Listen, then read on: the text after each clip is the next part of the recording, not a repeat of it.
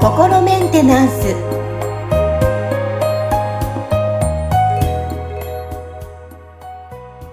はい皆さんいかがお過ごしでしょうか？心メンテナンス本日もアシスタント三上恵と気候ヒーラーの吉村隆二です。はい吉村さん本日もよろしくお願いしますよろしくお願いします。はい。さあ、今日はですね、テーマご紹介する前に、えー私の身近にもいます。そして息子にも教えています。ごめんなさいとありがとうは言えるようにしましょうと話してるんですけど、あの、はどうでしょうかリスナーの皆さんの中にも、まあ自分自身もそうかもしれません。えーね、なんかあった時に素直にごめんなさいと言える人でしょうか？ということで。今日のテーマは、えー謝ることが苦手。どうすれば素直に謝める、謝れるようになりますか？っていうことで、ちょっと吉村さんに質問をしていこうかなと思うんですけど、うんうんうん。これをな素直に、すいません、ごめんなさいって謝れる人と、そうでない人の、なんか違いって何なんですかね？あの、子供でもそうですよね。あの、素直にごめんなさいとか、ありがとうございましたって言える子もいれば、全くなんか、あ、汗、あ、みたいな、こう、クールな感じの子もいれば。うん。ーん。何が違うんですかね？まあ、その、物事の捉え方の癖みたいなところに違いがあるから、その、態度に違いが出てきてるっていうことだと思うんですね。うん。で、はい。あのーまあ、まず、なんかその、謝るっていう、その、行為に、どういう意味付けをその人がしてるのかっていうところがかなり重要になってくると思うんですよ。うんで、まあ、本来謝るっていうのは、なんかそのね、何か例えば自分の過失とかね、あの、思い違いみたいなことで、他の人に対して、その、こう損失を出してしまったとか、あの、願いを及ぼしてしまった、相手のこう、機嫌を損ねてしまったみたいなことがあったときに、そのことに対して、なんかこうね、私はそのこああの、あなたが、こう、困ったことに対して、なんかその、なんていうのかな、それは良くないことだって認識しましたよっていうような意思表示なわけですよね。うん。うん。うん。だから、その、あ、このことであなたを困らせてしまいましたね。すみません。みたいなこと、意味合いのことだと思うんですよ。っていうことは、それってその、あなたのことを尊重していますよっていう意思表示なんですよね。うん。ってなると、その相手のことを尊重してない人からは、その言葉はなかなか出てこないですよね。まあその言葉っていうかその態度は、が出てこないっていうことですよね。だから、まず一つには、その、なんか相手を尊重してるかしてないかってところでもうそこの違いが出てきちゃうっていうのが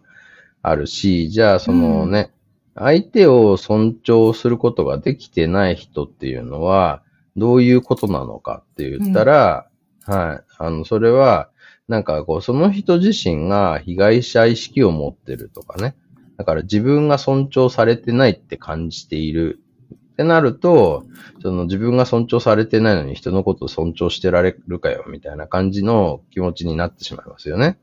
うん。あの、なので、まあそのね、なんか自分に余裕がない状態の人は、その人のことを尊重することもできないので、そうすると、まあ何かね、あのーまあ、えー何かあった時に素直にごめんなさいっていうのが難しいっていう状態になりますよね。で、うん。その、自分がよに余裕がない状態の人たちっていうのは、まあ、どんな状態の人たちが、まあ、いるかって言ったら、ねうん、例えば、その自分がいつもなんかこう責められてるって思ってる人たちは、この、ね、なんか、えーあの、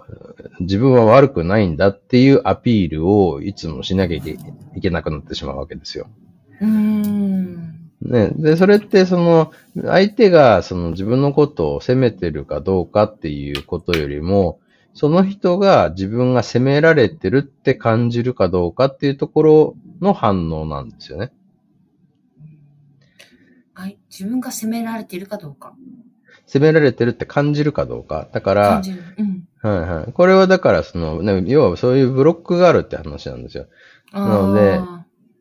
そのね、なんか、こう、その相手の人が自分のことを責めてるかどうかっていうことに関わらず、自分は責められてるっていうフィルターを持ってる人は、その何を言われても責められてるって感じちゃうわけですよね。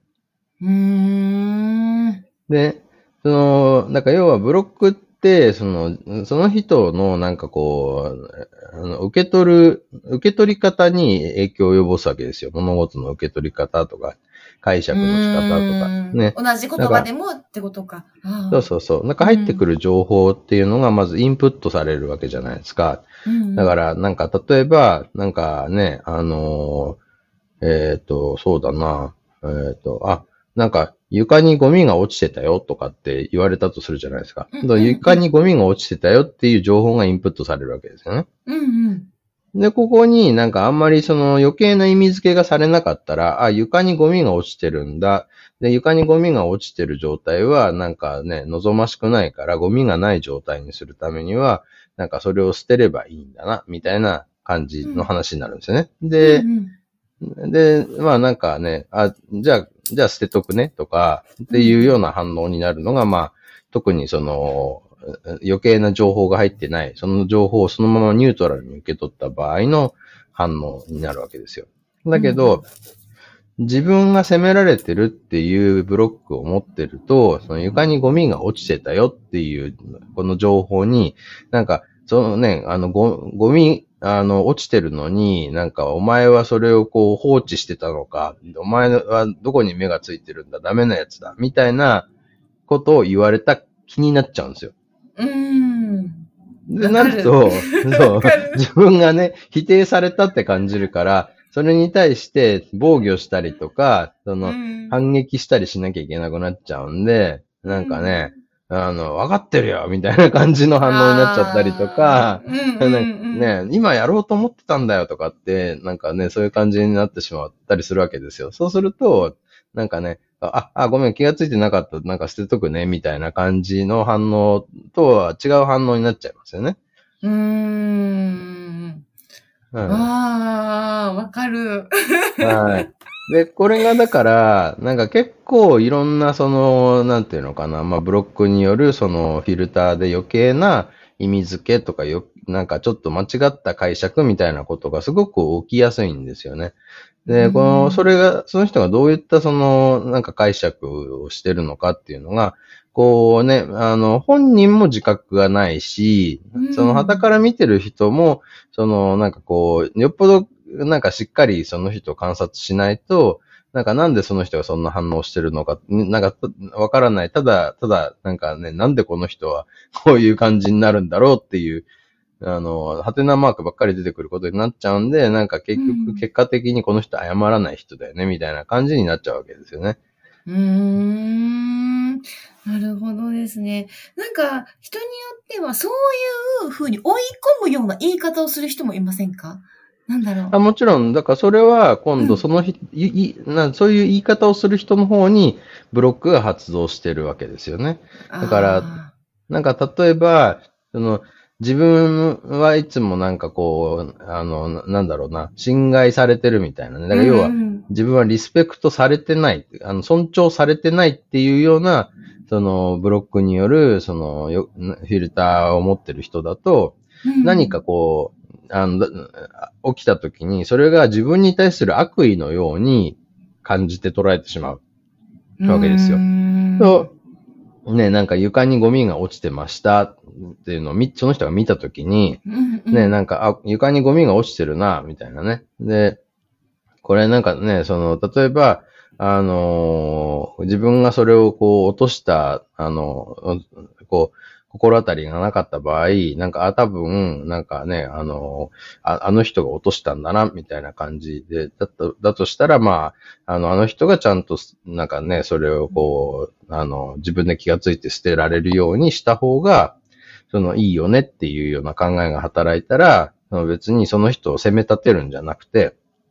ね、なんか、あ、あのね、何々さんってゴミ落ちてますよってね、あの、教えてあげる。で、その人が、なんか、あ、本当だって、さなんかゴミ箱に捨てたつもりだったのに落としちゃったなって、あ、ごめんなさいねってこう捨てて、で、丸く収まるっていうことになるはずなんですけど、うん、これが、ね、なんかその、なんていうのかな、こう自分が尊重されてないっていうブロックを持ってる人は、床にゴミが落ちてるのを見たときに、そのなんかこうね、この人は私を不快にさせるためにゴミをわざと放置してるんじゃないか、みたいな受け取り方になるんですよ。うん。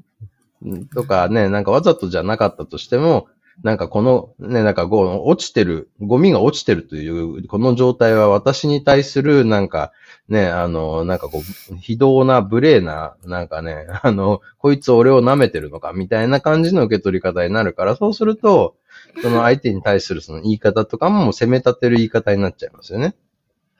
いや、じゃそれはやっぱブロックなんですね。そうなんですよ。だから、もう本当その、どっちの、何か揉め事とか争いが起きるときって、大体どっちのサイドも何かブロックを持ってて、うん、ブロック同士が反応し合うことで、その、揉めてるわけですよね。だってその別にニュートラルに捉えてれば、別になんかそのね、なんか、あ、ゴミが落ちてるって事実しかなくて、うん、で、まあなんかね、そのこう、あの、別にゴミ箱に捨てるつもりだったのに、なんか落としちゃったってことなのか、後で捨てようと思ったけど忘れちゃってたとか、なんかいろんな可能性はあるけど、でもそれって別にその、なんかね、あの、まあ、だからといって別にそのゴミが落ちてるっていう状態があって、その、な原因が自分にあるんだったら、なんか、あ、はい、あのね、あの、教えてくれてありがとう、してる、みたいな感じで済んじゃう話なんですよ。だけど、そこで、そのなんかね、こう、このゴミをここに放置しておくことで、なんかそのね、こう、自分が楽をして、なんかそのね、この私に捨てさせようとしてるのではないかとか、みたいのがあると、なんかね、ふざけんなよ、みたいな、なんか自分で落としたゴミなんだから自分で捨てとけよ、みたいな感じになっちゃうし、うん、なんか言われた方も、あの、ね、こう、そのね、ゴミちゃんと捨てないなんて、なんてなんかダメなやつなんだって言われてるっていう風に感じちゃうと、なんか、ね、いや、捨てようと思ってたけど、なんかね、あの、今、今捨てようと思ってたのに、みたいな感じになっちゃったりするわけですよね。だから、そこってね、なんか、あのー、本当にニュートラルに捉えることができてて、お互いにを尊重する気持ちがあれば、別にその、なんか大した話ではないんですよね。そうすると、その、ね、謝るっていうことだのハードルとかってそんなにないんですよ、別に。なんか。これが、その、なんか、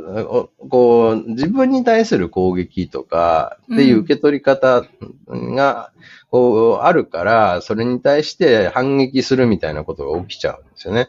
あとはその物事を勝ち負けで捉える人とかね、なんか対立構造で捉える人なんかも、なんかここで謝ったら、なんか自分が負けちゃうんじゃないかとかっていう風になったら、なんかそのね、こう一生懸命謝らないで、なんかね、あの、いろいろ言い訳を言い出したりとかするんですよね。ね